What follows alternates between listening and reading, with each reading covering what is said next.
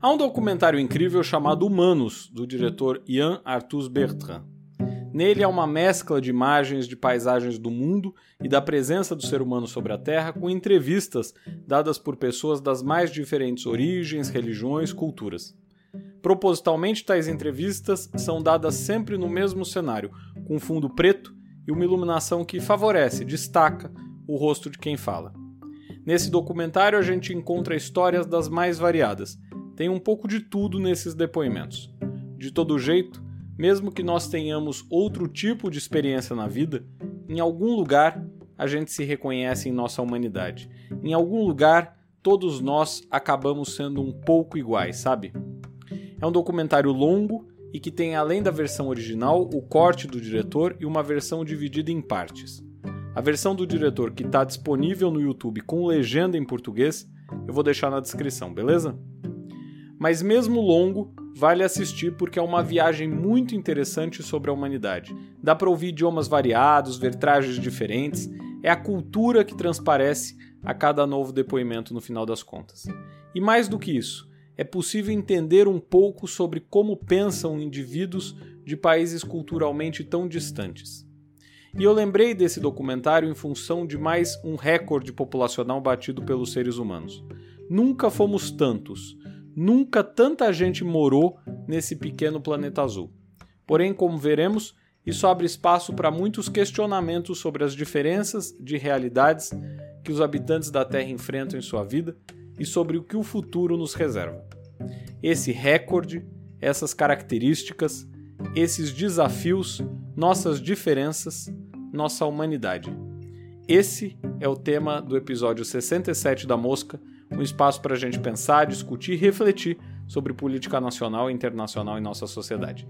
Mas antes da gente começar, não esqueça de deixar seu like e se inscrever no canal, beleza?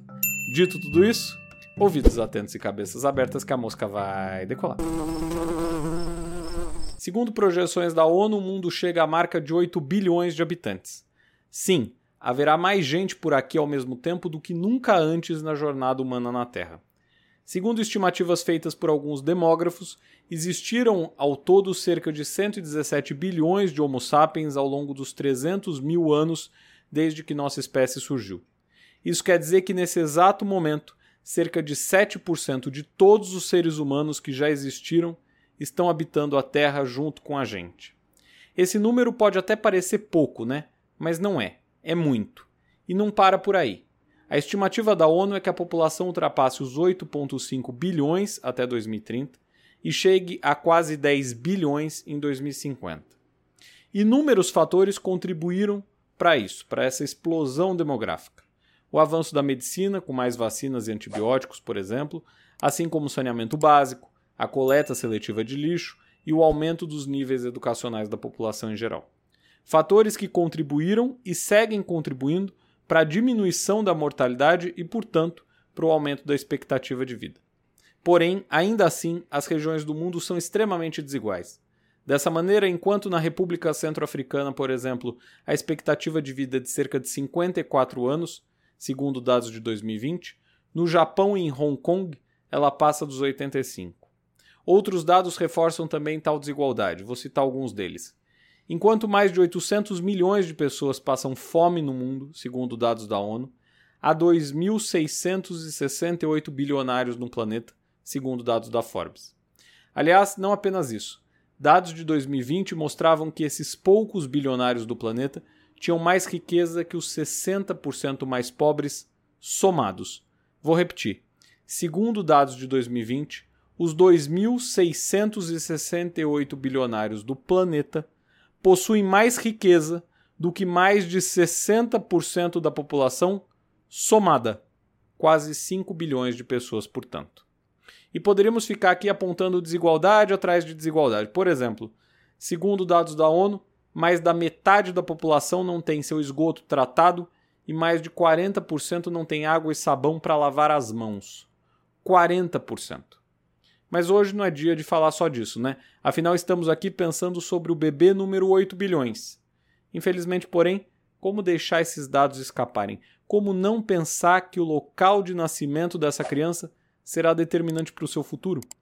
Terá ela acesso à educação, por exemplo? Em 2018, segundo a ONU, mais de 200 milhões de crianças não iam para a escola. Além disso, que planeta esse bebê encontrará quando tiver 18 anos, 30 anos, 50 anos? Será que nossa criança de 8 bilhões chegará na cidade? Sim, eu sei, esse episódio todo está soando um pouco pessimista. Mas temos que pensar.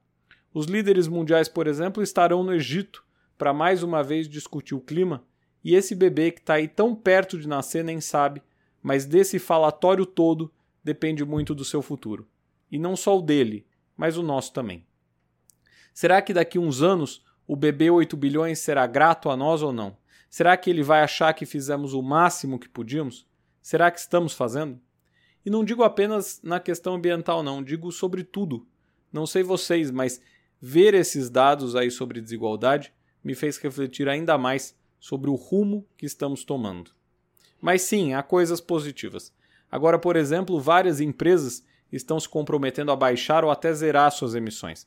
A produção de energia de fontes renováveis tem batido recordes. As pessoas parecem estar mais conscientes e por aí vai.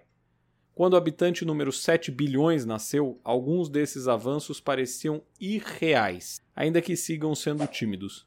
Porém, não deixam de ser avanços. Aliás, já que falei sobre o bebê número 7 bilhões, um dado importante: a curva da evolução populacional do planeta. Em 1800, a Terra atingiu a marca de 1 bilhão de seres humanos. A população saltaria para 2 bilhões apenas em 1927. 33 anos depois, em 1960, a população chegaria a 3 bilhões. Em 1974, 4 bilhões. Em 1987, 5. 1999, 6. 2011, 7 bilhões. E agora, 11 anos depois, 8 bilhões.